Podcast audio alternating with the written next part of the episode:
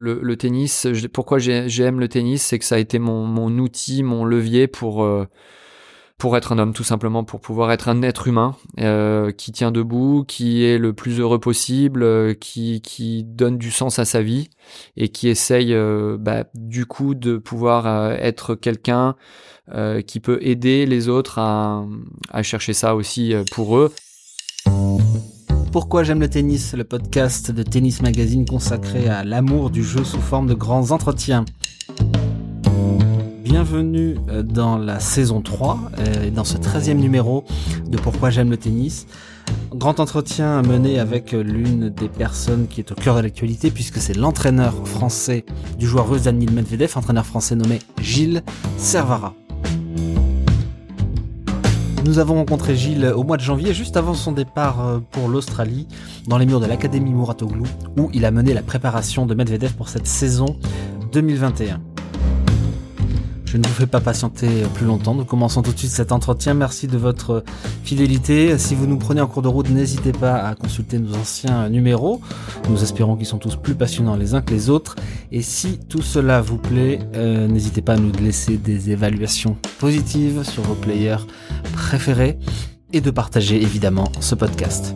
Je suis Cédric Rouquette. Pourquoi j'aime le tennis Gilles Servara, c'est parti.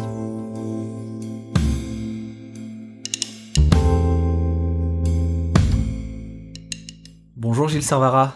Bonjour Cédric.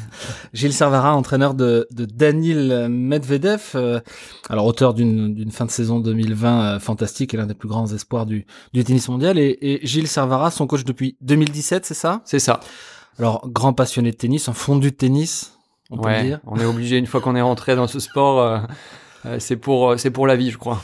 C'est ce dont on va parler. Euh, c'est ce dont on va parler pendant ce podcast qui s'intitule donc Pourquoi j'aime le tennis et où Gilles, on va te, te demander. Alors je, je te tutoie, on se connaît depuis pas très longtemps, mais, mais on a pris l'habitude de se tutoyer, donc ce sera plus naturel on va on va explorer ce que le tennis euh, bah, t'apporte tout simplement. Qu'est-ce qui fait que tu y consacres euh, tes journées et, pour l'instant une bonne partie de, de ta vie. Ouais, avec plaisir. Alors déjà, ça, ça, ça, a commencé comment? Parce que j'ai j'ai lu euh, j'ai lu que la sensation de frappe au tennis t'avait tout de suite transporté. Tout à fait. C'est alors c'est arrivé très tard chez moi parce que j'ai commencé le tennis assez tard, environ à, à 15 ans c'est venu. Euh... Mais, juste pour être sûr, avant 15 ans, tu n'avais, c'était quoi le tennis dans ta vie avant 15 ans? Avant 15 ans, c'était rien parce que euh, parce que je faisais d'autres d'autres sports, parce que ma mère voulait que le mercredi après-midi, après les cours, euh, après l'école, au lieu de rester chez moi euh, à regarder la télé, je fasse du sport. Donc j'ai navigué entre plein de, de, de différents sports qui m'ont quasiment aucun m'a vraiment plu.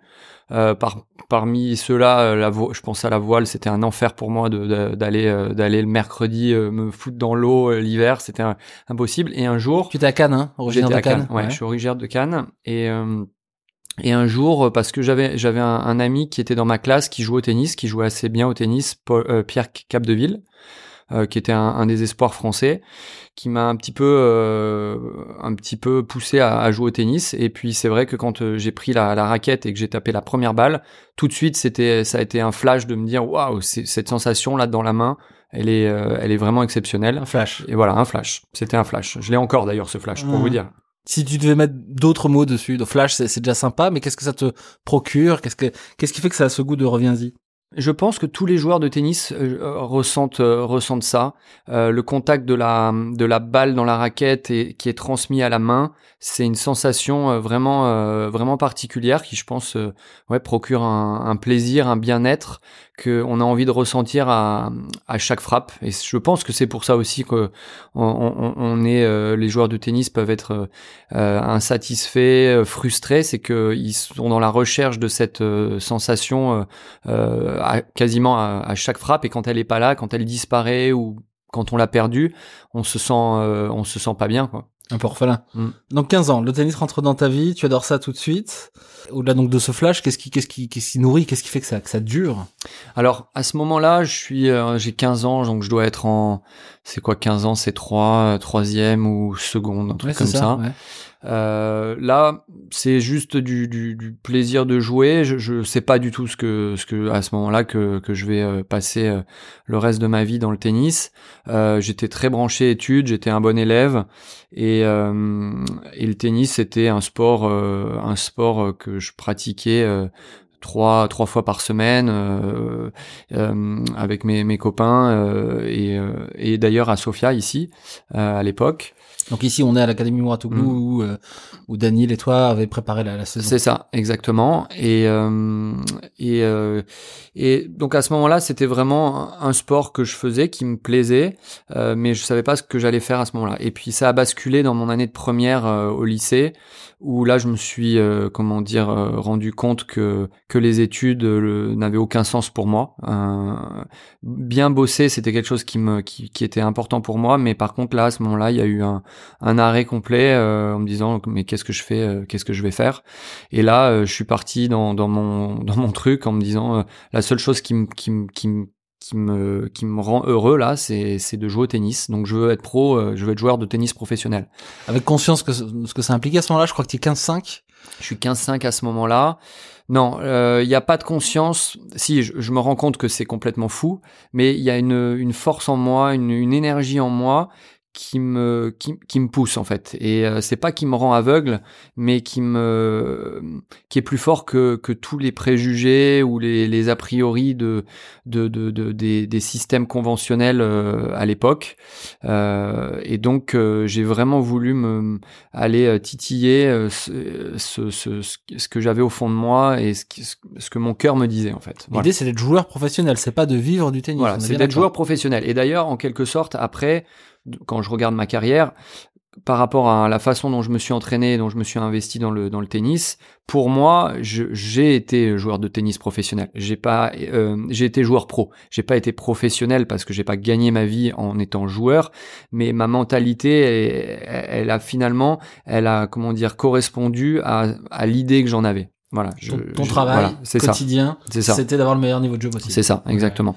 Et, juste, quelle est ta culture tennis à ce moment-là? Parce que par exemple, est-ce que tu sais à quel niveau évoluent les, les jeunes de ton âge en France qui euh, ont eux aussi l'espoir d'être professionnels ils, sont, ils, sont, à ce moment-là, je pense qu'ils sont, euh, déjà moins 30, mmh. euh, moins 15, moins 30. c'est, c'est, ils sont, à, ils sont à des années-lumière de, de moi. Ça, c'est clair et net. Et en plus, quand je dis 15 mais, mais, tu en as conscience, c'est ça ma question. J'en ai conscience. Euh, ah oui, j'en ai conscience et même c'est quelque chose qui, par moment, qui, euh, qui même me, me, met un petit peu euh, dans un, dans une sensation d'infériorité parce que je me rends compte que que là, je, je, je, je rentre dans, dans, dans un chemin où où je revendique rien puisque je le, je le, je le partage à personne. Ce que ce que j'évoque là, c'est en moi, en étant totalement humble et en sachant complètement ce que, comment dire, ce que la, folie euh, la folie qui, qui me qui m'habite. Euh, mais quand je croise ces gens-là ou parce que plus tard je les ai je les ai croisés en tournoi euh, dans les tournois que j'allais jouer forcément il y a un sentiment qui est qui est pas forcément facile à vivre à ce moment-là et et c'est quelque chose que j'ai dû affronter et qu'on parle dont on parlera peut-être plus loin dans le dans, dans notre échange tu n'en parles à personne, c'est ce que tu viens de dire. Tu es le seul à, savoir ça. Tu ne t'en ouvres à absolument personne. Les potes, les amis, la famille.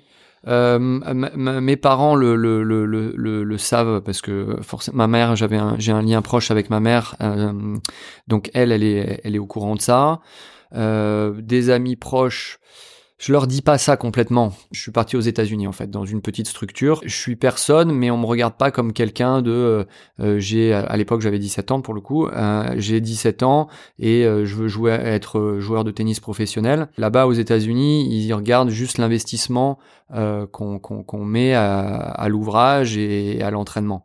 Et donc ça, ça m'a beaucoup aidé. D'ailleurs, ça m'a aidé dans tous les endroits où, où, je suis allé avec mes potes. Voilà, je leur dis juste, je vais aux États-Unis, je continue mes études par correspondance, je fais une année entre guillemets sabbatique, euh, voilà parce que ils auraient pas forcément compris, euh, j'avais pas forcément envie de débattre sur le le, le, le, bien fondé de, de mon choix. C'était c'était ma décision et il y avait ça qui comptait pour moi. Alors pour autant, euh, bon c'est un peu fou de vouloir être pro à quand on est 15-5 et qu'on a 17 ans, mais tu progresses extrêmement vite. Tu deviens négatif en 3 ans? Je sais plus, je fais 15-5, 15-5, 15-1, 15-1, 2-6, donc ça quasiment dans la même année. Euh, et après 2-6, 0, moins 2. Donc ouais, à peu près en 3-4 ans peut-être.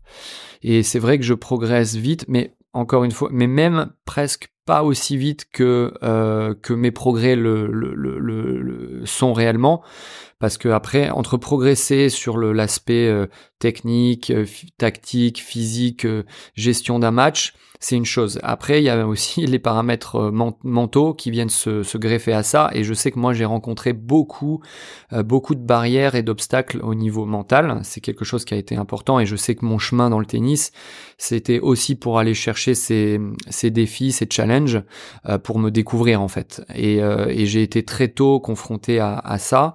Et ça a été, ça a été des obstacles et des freins qui m'ont ralenti donc je pense que si j'avais été plus à même de gérer ça. Mais par euh, exemple, qu'est-ce qui te manquait exactement? Ah, c'est très difficile à dire parce que là, je suis, je suis à, cette époque-là dans mon chemin. Euh, je peux vous dire un, truc très simple euh, qui est difficilement explicable et exprimable à ce moment-là, c'est que j'étais jamais parti en tournoi. par, quand j'étais revenu des, États-Unis, je suis venu en France, etc. Je suis resté en France là et j'ai commencé à voyager pour jouer des tournois.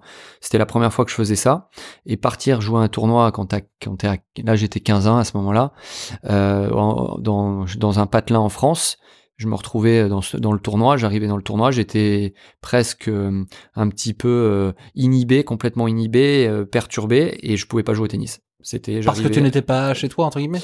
C'est c'est pas parce que j'étais pas chez moi, c'est euh, j'étais euh, face à, à, des choses que là je peux pas expliquer, c'est très personnel, très intime, euh, qui qui ont valu pour moi un travail sur moi pour pouvoir évoluer et pas rester bloqué face à ces à ces à ces choses que que j'ai vécues.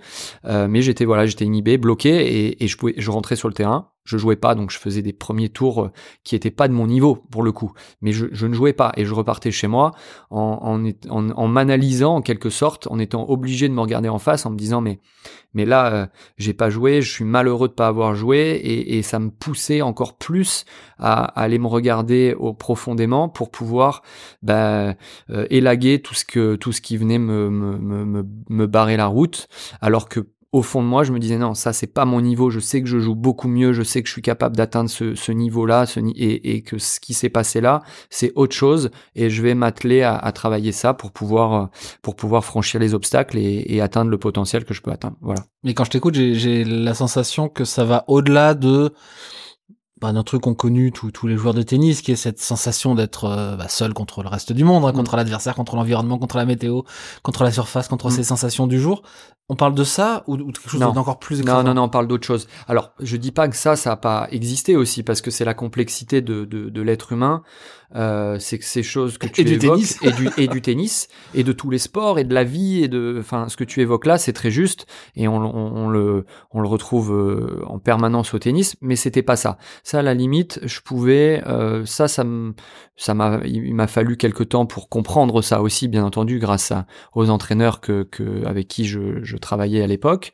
Mais c'était bien autre chose. Là, c'était plus beaucoup plus profond. Là, ça a touché l'individu en fait. Euh, euh, et c'est sur l'individu que j'ai travaillé euh, grâce au tennis. Et après, quand je regarde mon parcours, c'est ça que j'allais chercher en quelque sorte. Le, tennis était un moyen et un levier pour euh, travailler sur moi et, et faire ce que j'ai fait quoi et tu l'as déverrouillé ou précisément tu as la sensation que tu ne l'as pas assez déverrouillé et que donc euh, ton rêve de professionnalisme tu l'as seulement caressé si je puis dire alors c'est une progression incroyable. je l'ai seulement caressé. Alors je l'ai déverrouillé simplement il m'a manqué du temps. C'est comme si euh, mhm. l'image que je peux avoir c'est comme si euh, tu fais partir un coureur du Tour de France mhm. une heure après les, les premiers. euh, il a beau pédaler être le le plus puissant le plus rapide bah, il rattrapera jamais le personne. le plus déterminé. Voilà le plus déterminé.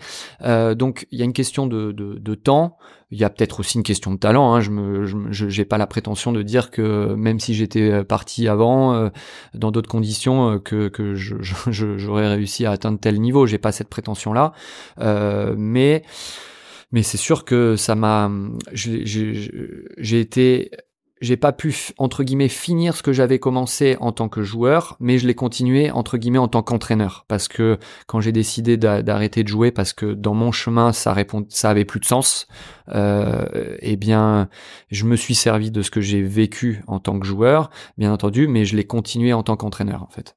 Donc j'ai trouvé trace de tournoi futur en 2006, c'est ça? C'est c'est le plafond de ta carrière de joueur? Ouais, je peux pas. Je peux, à l'époque, je, je peux vraiment pas dire que que je jouais les futurs futurs. Je suis parti sur quelques futurs, mais mais c'était pas. J'étais beaucoup plus tourné vers les tournois français parce qu'en plus à l'époque les tournois français avaient vraiment un sacré niveau. Euh, les, tournois, il y avait un paquet de, ça allait de moins 4 à, première série, mais il y en avait à foison. La densité des tableaux, elle était euh, peut-être au même niveau que les futurs de, maintenant. Là aujourd'hui en futur, tout le monde, n'importe qui qui joue 4-6, euh, 3-6 va jouer un futur. À l'époque, c'était pas du tout le cas. Donc moi, je jouais, je jouais euh, à ce moment-là, je vais dire à mon meilleur, je devais jouer, je pense, moins 15, même si j'étais un petit peu instable à cause de ces trous euh, que j'avais au niveau de ma personne. Euh, mais en, en, jouant ce niveau-là c'était même difficile d'aller gagner des points. Euh, c'était le, ouais, c'était un niveau de, de qualif, de, de bonne qualif de, de, de futur. Et, euh, et je dirais que c'était à mon, à mon max, donc euh, c'était un petit peu, voilà, c'était pas mon, mon truc à ce moment-là, quoi. Le, quel est le niveau de plaisir à ce moment-là quand tu es dans cette recherche extrêmement intense euh, avec ces hauts et ces bas, tu viens de nous le dire. Quel est le niveau de, de, de plaisir et d'accomplissement que te procure le euh, Très difficile. Euh, en fait, le plaisir, c'était de sentir que bah, j'avais je, encore de l'espoir. En fait, le, mon plaisir, c'était l'espoir que j'avais euh, de pouvoir, euh, de sentir que je pouvais euh, atteindre les objectifs que je m'étais fixés. Le plaisir, c'était dans le dépassement. C'était dans en sentant que j'étais face à des obstacles et que j'avais envie de, de, de, de les dépasser. Euh, euh, et que et, l'autre plaisir, même si c'était difficile, c'était que j'étais sur un chemin qui c'était sur mon chemin quoi. Même si c'était dans ces moments-là où il y avait peu de, victoires et de satisfaction par les résultats, même s'il y en avait quelques-uns et que ça me permettait de d'obtenir un petit peu une bouffée d'oxygène, euh, j'étais obligé de me, de, me satisfaire de, de ces autres euh, moyens de plaisir en fait. Mais il y a jamais eu un moment où la la difficulté de la tâche, pour pas dire la souffrance, l'a emporté sur le plaisir. Le tennis restait une espèce de phare. Bah, j'avais rien d'autre en fait qui, qui, qui pouvait me, me, donner du sens dans la vie, donc euh, donc euh, donc il y avait pas d'autres questions que que, que de continuer et de m'accrocher à tous, tout, toutes les choses avec lesquelles je pouvais m'accrocher pour pour continuer d'avancer en fait. Tu, tu as hum, déjà entendu parler de joueurs au parcours aussi euh, fulgurant que le tien, parce que ça reste quand même assez fulgurant de passer de, de non classé même à 17 ans à, à, à négatif en, en une poignée d'années quand même. Je je sais pas, il y, en a quand même eu quelques-uns. Euh, il y en a eu quelques-uns. Je crois que je crois croisé des, des joueurs euh, sur Paris euh, qui étaient à moins 15 aussi, qui avaient qui avaient été à 15 ans quelques années avant. Donc oui, il doit y en avoir. Je pense en France, il doit y en avoir au moins une dizaine. Je pense. c'est c'est ça, ça c'est une belle progression. Maintenant, je, suis conscient aussi que c'est une progression à, des classements qui sont qui sont relativement entre guillemets atteignable quand on s'entraîne tous les jours. Voilà, donc euh, c'est, j'en fais pas quelque chose de, d'incroyable. Ça aurait été plus de passer les, les échelons supérieurs qui aurait été quelque chose de beaucoup beaucoup plus fort. Et euh, Gilles Servara joueur, qu'est-ce que ça donnait en termes d'identité de jeu, en termes de d'attitude sur le terrain? C'était quand, ben, quand, tout roulait. Hein, Parlons du. Alors euh, quand tout roulait, mais bon, même quand ça roulait pas, euh, mon identité de jeu, elle était, j'étais quelqu'un de très bon physiquement, d'assez complet tennistiquement, même si mon déficit de puissance fait que cette complétude, elle se voyait pas forcément. C'est-à-dire que j'avais pas des coups fantastiques du fond pour mettre un adversaire à 10 mètres de la balle. J'étais obligé de construire mes points avec euh, avec de la patience, avec de la de de, de la construction de l'intelligence. Euh, et j'aimais bien construire du fond à partir de mon revers. J'avais un très très très bon revers. Une main de main? Euh, une, main, vraiment bon revers. Ça, ça a toujours été quelque chose de, de, de très fort et sur lequel je me suis beaucoup appuyé, ainsi que mon physique. Et j'aimais bien construire, à venir finir au filet. Et je venais finir au filet après, je sais pas 7, 8 frappes quand je pouvais parce que j'avais pas pu finir avec une frappe euh, de, dingue euh, du fond, euh, même si j'aurais eu envie de le faire, c'était pas possible. Euh, donc ça, c'était mon, mon, style de jeu. Et du coup, mes limites physiques en termes de puissance ou de vitesse de bras m'obligeaient à réfléchir à comment je pouvais gagner des points, comment construire, comment emmerder mon adversaire, etc. Après, en termes de, de mentalité, j'étais quelqu'un d'assez euh, d'assez euh, euh, énergique. J'avais beaucoup d'énergie, assez nerveux et émotif. et donc, ben voilà, ce que j'ai rencontré et, qui sur lesquels je me suis, comment dire, je, ou sur lesquels j'ai travaillé, quoi. Voilà, tout simplement pour pouvoir gérer ça au fur et à mesure de, de, de, de, ma carrière. Et puis, encore une fois, je le dis en termes de d'entraîneur, c'est quelque chose qui me sert pour pour les joueurs que j'entraîne, et pour moi-même aussi. J'ai lu sur un site qui, je crois, était le site de, de Technifibre, qui doit être la marque de raquette de, de Daniel, la tienne mhm. peut-être aussi Ouais. Des, des, des, conseils dans lesquels tu disais un truc qui m'a frappé parce que j'ai entendu euh, que j'ai entendu rarement, qui est accepter que la faute directe fait partie intégrante du jeu et, et, et qu'il faut absolument pas perdre ses moyens à, cause de ça. Mm. Ça vient de ça vient de là? Bah euh, ça vient de mes réflexions, de mes de mes de, de, de mes réflexions de, de joueurs forcément, euh, parce que euh, oui j'avais remarqué que certes, la faute directe euh, c'est quelque chose de d'inévitable euh, sur le cours. Après qu'on en fasse, c'est il y a une enfin une différence entre en faire 10 ou en faire 2 ou en faire 40, mais on n'a pas de choix que entre guillemets de l'accepter, de la digérer pour pouvoir la, traiter, euh, quelle que soit la dimension d'où vient l'erreur en fait. Donc euh, bon après ça c'est on rentre dans une analyse là, mais euh, mais oui je pense que c'est important de l'accepter. Sinon on reste bloqué là-dessus et puis bah combien de combien de fois ça arrive aux joueurs de de rester bloqués sur un point perdu? Et puis en fin de compte ils en perdent 10 à cause d'un en fait. Et ça c'est ce qui se passe sur un terrain. Donc mais dans la vie c'est pareil, on reste braqué sur un, un événement. Euh, et plus vite on est capable de le digérer, et plus vite on est capable de continuer de d'avancer dans, dans, dans, notre quotidien euh, et du mieux possible. Quoi. Alors la bascule vers le, la carrière de, de coach et de coach professionnel de très haut niveau, pour le coup, elle se fait comment alors? Alors elle se fait au moment où je j'évoque euh, où je décide de d'arrêter de, de, jouer. Euh, ça c'était en c'était l'année 2006 ou 2007, je sais plus exactement. Euh, les dernières années, j'étais parti avec euh, un, un, joueur qui était à mon, à mon classement, avec qui je m'entendais très bien, qui était de, originaire de Lille. Et euh, quand je lui ai dit que j'allais arrêter, il me dit, il me dit, écoute, Gilles, on a une proposition, moi et, mes parents à te faire, c'est de, te proposer d'entraîner notre, notre, enfin ma sœur, qui était à l'époque, elle est de l'année de, Kristina Mladenovic. Donc à l'époque, elle avait 13 ans et elle était dans les, dans les meilleurs. Elle était, elle était dans les 5 meilleurs. Et euh, donc il me dit euh, voilà, on veut pas qu'elle aille à la, à la Fédé et donc on peut te proposer de, l'entraîner. Et là à ce moment-là, j'étais dans la réflexion de me dire bon ok, j'arrête de jouer au tennis, euh, je vais me poser. j'ai vécu justement le plaisir, j'en ai pas eu énormément, ça a été difficile. Là, j'ai peut-être envie de, de me poser et et voilà de, de, de, de, profiter entre guillemets enfin même si ça veut rien dire pour moi de dire profiter mais j'avais des propositions dans mon club à Grasse de, de, de travailler à Grasse et d'être dans le tennis études donc juste le joueur et la joueuse en question sont c'était euh, le joueur Maxime Adam et la joueuse Josepha Adam que je salue d'ailleurs parce que j'ai eu euh, vraiment euh, vécu des, super moments avec eux et donc euh, et donc j'avais ce choix cornélien à l'époque parce que je savais vraiment pas ce que je, je voulais faire. C'était très difficile. Et donc j'ai mis quelques semaines à me, à me décider. Je suis allé faire un essai à Lille pendant quelques, quelques semaines. Je suis redescendu ici et je savais toujours pas. Et, et au fur et à mesure des jours, il est euh, comment dire devenu apparent que la flamme que j'avais pour pour le sport et pour mon chemin en fait de, de continuer d'être dans, dans ce dans cette découverte de, de, de ma vie que euh, rester euh, être prof dans un club c'était pas mon truc en fait. Et quand j'ai pris quand j'ai ressenti ça c'était c'était décidé je suis j'ai décidé de, de, monter à Lille direct. Euh, j'avais pas mon BE à l'époque je l'ai passé tout de suite dans dans la foulée en candidat libre à l'époque, il y avait encore cette possibilité en candidat libre hein, à la grande motte en deux jours. Comme je dis, en deux jours, montre en main, j'ai passé mon, BE. Euh, C'était assez drôle d'ailleurs. Et, euh, et, donc, je me suis retrouvé pendant un an et quelques euh, à entraîner à Lille, quoi, en fait. Voilà.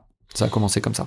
Et alors, entre 2007, qui est effectivement la date où tu commences à être coach, et 2017, qui est le moment de la rencontre avec Daniel et où tu t'investis à plein temps avec lui, quelles sont euh, les étapes vraiment marquantes de, de, ta construction comme coach et de et surtout de cette idée euh, bah, que tu vas nous développer que, que tu veux toucher le très haut niveau Mhm. comment ça se passe? Alors, c'est, ça a été très chaotique pendant encore pas mal d'années euh, parce que bah, j'étais jeune entraîneur, que je faisais allez, avec cette jeune fille euh, Josepha, je faisais tout. J'étais prépa- préparateur physique, préparateur mental, euh, entraîneur tennis. Euh, donc c'était pas évident, mais en même temps c'est quelque chose qui me passionnait parce que quand je jouais, j'étais intéressé par tous ces éléments-là. Euh, donc euh, je, je, je, voulais pas en mettre un de côté et c'était quelque chose de très formateur. Alors je me formais en même temps, je continuais de me former auprès de, de personnes qui étaient reconnues dans, dans, dans le métier. Donc euh, j'étais pas livré à moi-même, j'allais chercher de l'expertise et de la compétence pour me former. Voilà. Donc ça c'est quelque chose à- à- qui est important, euh, que ça soit en faisant des formations à l'INSEP ou euh, je sais plus où j'en ai fait d'autres, mais je faisais aussi des formations personnelles avec des, des, personnes qui me formaient vraiment de manière euh, euh, très rigoureuse. Euh, donc pendant de 2007 à je vais dire à 2011, j'ai cheminé donc entre Lille, ensuite j'ai bossé à Paris dans une petite structure d'entraînement euh, parce que je voulais toujours pas être dans un grand truc pour je voulais pas me perdre. Donc dans un dans une petite structure, ça a duré un an, un an et demi, ça s'appelait Caporou avec Olivier Roux, je le salue aussi parce que ça a été une super expérience. Ensuite, j'ai arrêté avec le tennis pendant quelques mois, j'en avais ras-le-bol, je, je je me sentais plus bien, je savais pas où quel était mon mon chemin vraiment, euh, c'était difficile à ce moment-là encore.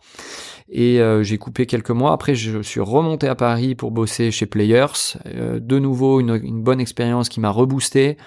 Puis je suis redescendu dans le sud pendant un an et demi. J'ai bossé dans un club à Montaleigne, euh, avec en lien avec Players qui voulaient s'installer ici sur des tournées de tournois, etc.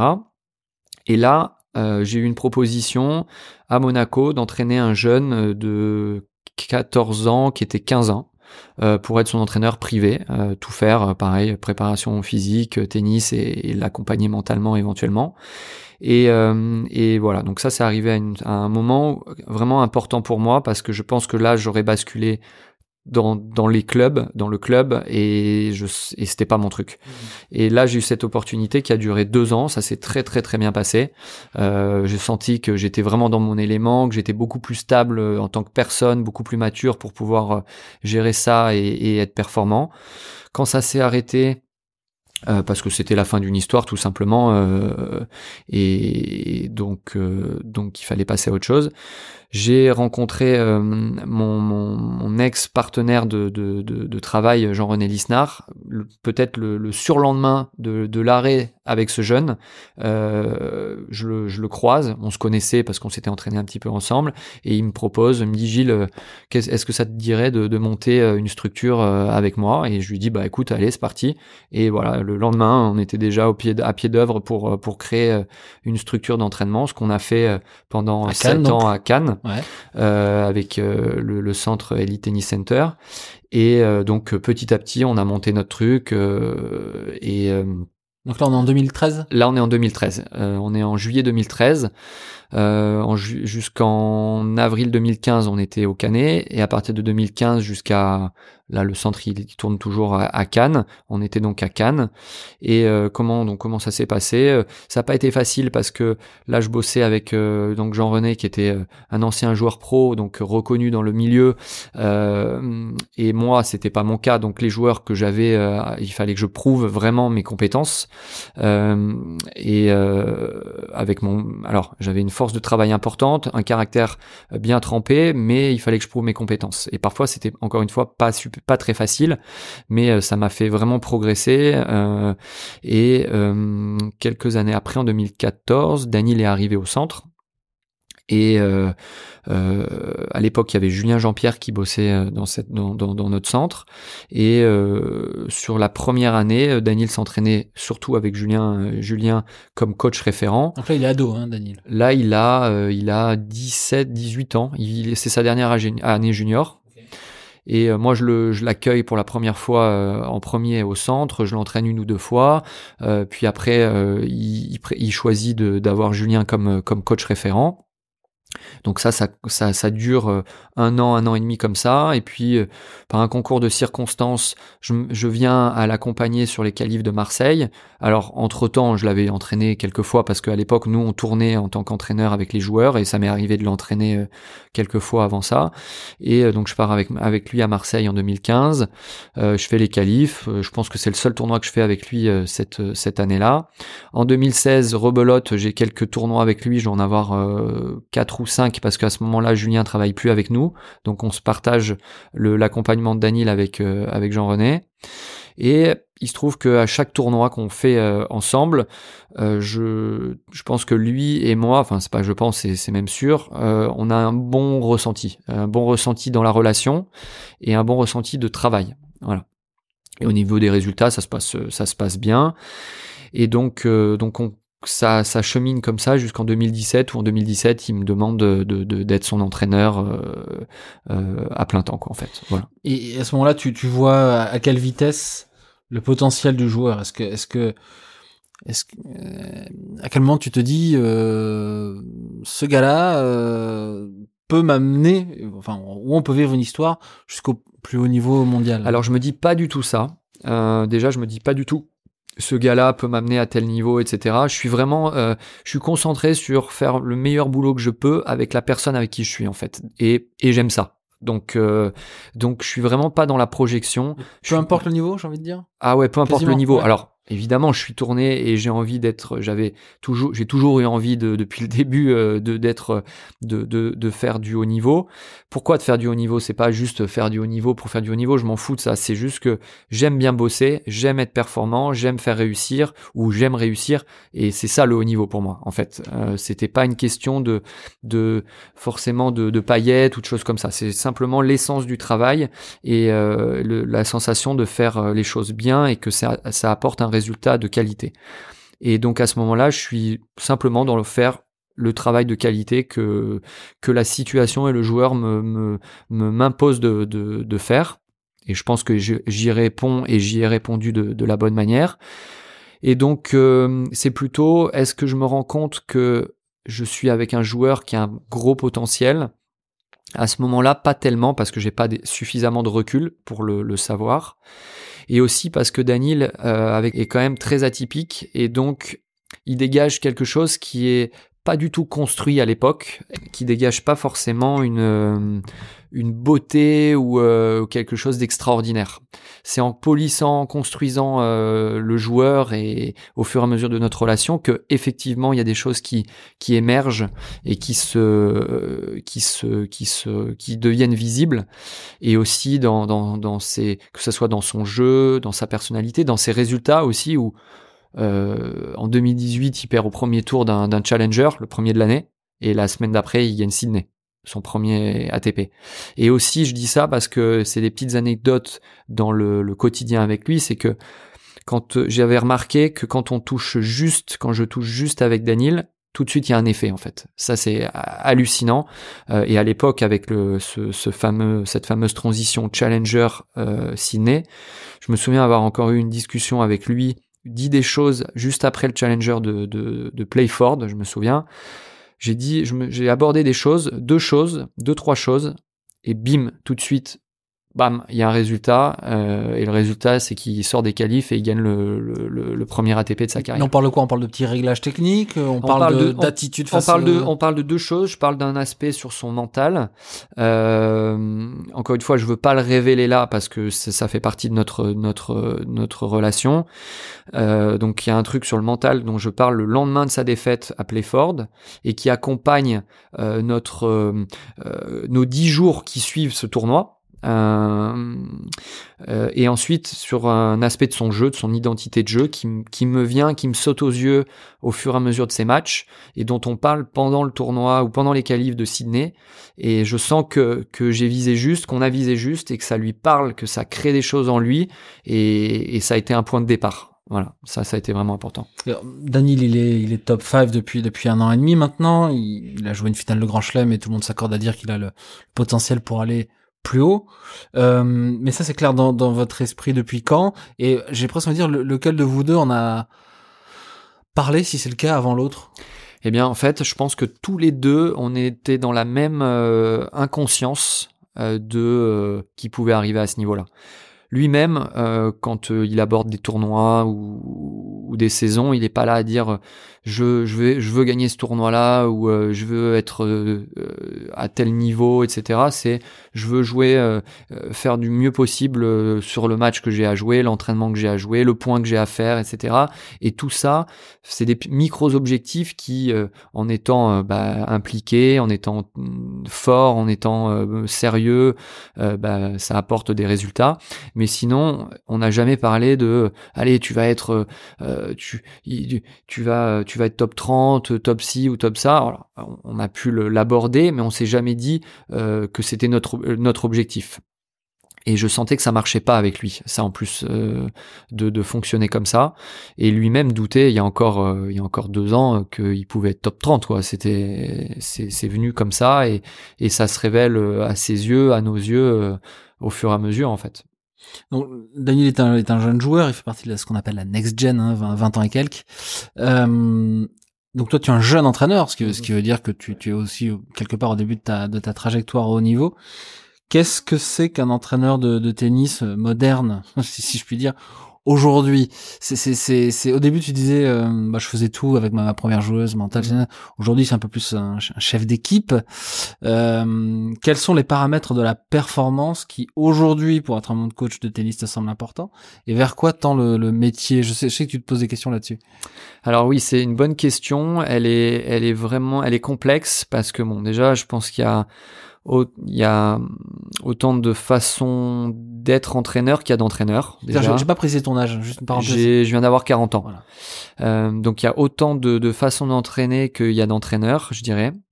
Euh, donc je vais parler plus pour moi. Euh, pour moi, un entraîneur moderne, mais c'est pas moderne, j'ai envie de dire, parce que je pense que dans le passé c'était déjà ça. C'est de pouvoir avoir une des compétences dans un maximum de dimensions de la performance. Euh, moi, c'est euh, donc l'aspect tennis. Euh, et quand on dit l'aspect tennis, c'est encore vaste parce qu'on pourrait on pourrait décortiquer de quoi on parle, technique, tactique.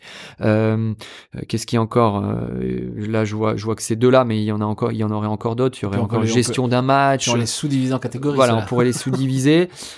statistiques. après, il y a le, la, la, dimension physique, la dimension mentale, la dimension coaching aussi. C'est encore pas pareil. Euh, c'est des nuances qui, qui, se retrouvent au quotidien avec, euh, avec un joueur.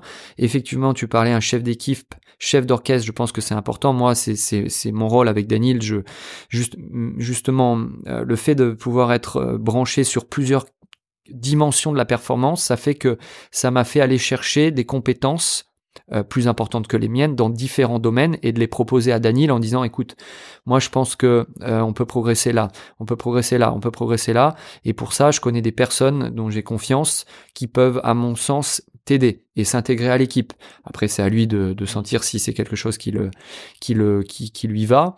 Et du coup tu deviens euh, effectivement chef d'orchestre pour gérer toute cette équipe là et donc je pense que ça c'est c'est une des qualités d'un entraîneur parce que bah parce que parfois l'entraîneur ouais il, il a c'est son rôle euh, en plus du, du, terrain quoi. Vous êtes combien au service de sa progression aujourd'hui? Euh, On est euh, on est 7 environ 7. Ouais, 1 2 Qui recouvre 3 4 5 6 7, ouais, on est environ 7. Et depuis quand? Depuis euh, depuis presque depuis presque deux ans, deux ans et demi. Et donc ça recouvre quel euh, Ça recouvre le champ de, de euh, bah, du tennis, de la préparation physique, euh, de la préparation mentale, de sport scientist, de physio, kiné, ostéo, nutritionniste, statistique avec qui moi je travaille, pas direct euh, Daniel. Euh, donc euh, voilà pour pour ceux, ceux qui travaillent avec les personnes qui les compétences qui travaillent avec nous. Donc ça fait un peu plus de 20 ans que le tennis est est rentré dans ta vie. Pour répondre à la question pourquoi j'aime le tennis, pourquoi tu aimes le tennis, qu'est-ce que qu'est-ce que toutes ces expériences t'ont t'ont aidé à formuler au-delà de la, la sensation de frappe flash?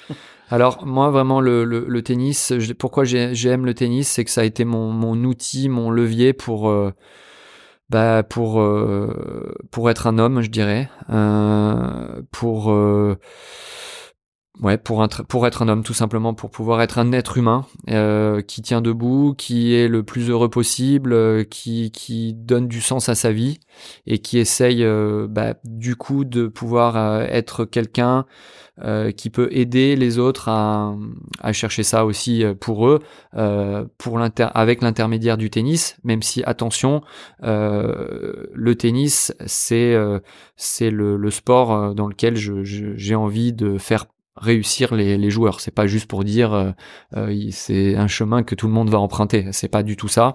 Euh, mais en tout cas, ça a été le mien. Tu n'as pas idée de ce qui aurait pu susciter ça dans sa trajectoire en, en, dehors du tennis. T'as pas eu d'autres étincelles, je sais pas sur d'autres sports, tu nous as dit que non, mais j'en sais rien, moi. Dans l'art, la culture, n'importe quoi, la cuisine. Ça aurait pu, tout à fait, ça aurait pu. Mais alors là, j'ai pas de, j'ai pas d'autres. tu n'as pas eu d'autres pré-étincelles. J'ai pas eu d'autres pré-étincelles pour d'autres euh, d'autres choses. Même si je peux avoir plein d'étincelles pour des choses que je fais et qui me qui me qui me donnent cette sensation là, mais j'ai pas le temps euh, de, de les approfondir de la de la sorte. Je le fais avec la boxe parce que j'aime beaucoup boxer et du coup j'y mets beaucoup de, de, de temps et de d'implication. Euh, mais sinon, euh, oui, ça aurait pu être pour autre chose. Mais en tout cas, j'ai pas découvert cette autre chose là et c'est pas sûr que ça m'aurait plu autant que que le tennis. Euh, mais on peut voir de, de, de, de, grandes personnes dans ce monde qui, qui sont aussi attirées, qui ont un peu ce parcours-là de, de vie avec d'autres, comment dire, d'autres carrières et, d'autres passions. Quoi. Tu joues encore pour, pour toi, genre au-delà des nécessités professionnelles, pour toi, pour ton plaisir, pour ton équilibre Non, pour mon plaisir. Alors j'aime jouer avec Daniel ou avec d'autres personnes éventuellement, mais lorsque j'ai décidé d'arrêter de jouer au tennis, je n'ai plus jamais fait un match de tennis, ce qui est un peu bête à certains moments parce que je sais qu'en tant qu'entraîneur, c'est bien d'avoir des, des feedbacks des, des, des, sur ce qu'on ce qu'on peut vivre encore, mais avec une vision d'entraîneur, etc.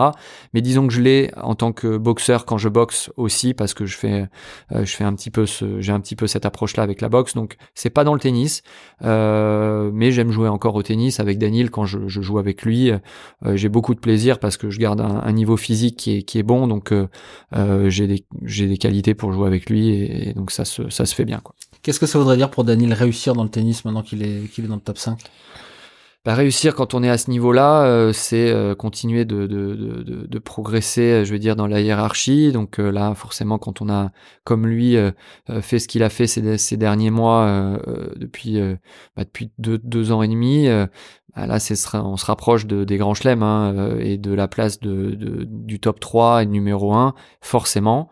Maintenant, ça ne veut pas dire que ça va arriver comme ça euh, de manière, euh, euh comment dire, attendue ou prévisible. Ça demande de, vraiment d'encore travailler. Il y a plein de petites choses pour y arriver qui, qui, qui, qui, qui, qui, doivent être, être traitées, mais qui arrivent en, en, temps et en heure. En fin de compte, on peut pas. C'est difficile d'aller d'aborder des choses avant d'être passer par telle par telle par telle étape en fait. Mais c'est un moteur explicite pour euh, pour pour pour lui et toi ou oui, pas oui. encore? C'est encore oui, bien sûr. Euh, non non non évidemment on est des quand compétiteur comme il est, performeur comme il est et comme moi je suis aussi, forcément on se tourne vers ces, ces objectifs là euh, euh, quand on est tous les jours à l'entraînement ou quand on va aborder un tournoi comme comme l'Open d'Australie, c'est sûr. La gestion de la notoriété et, de la pression liée au statut, c'est quelque chose aussi que qu'il a découvert il y a une grosse grosse année, on va dire, hein, quand il a commencé à gagner des Masters 1000.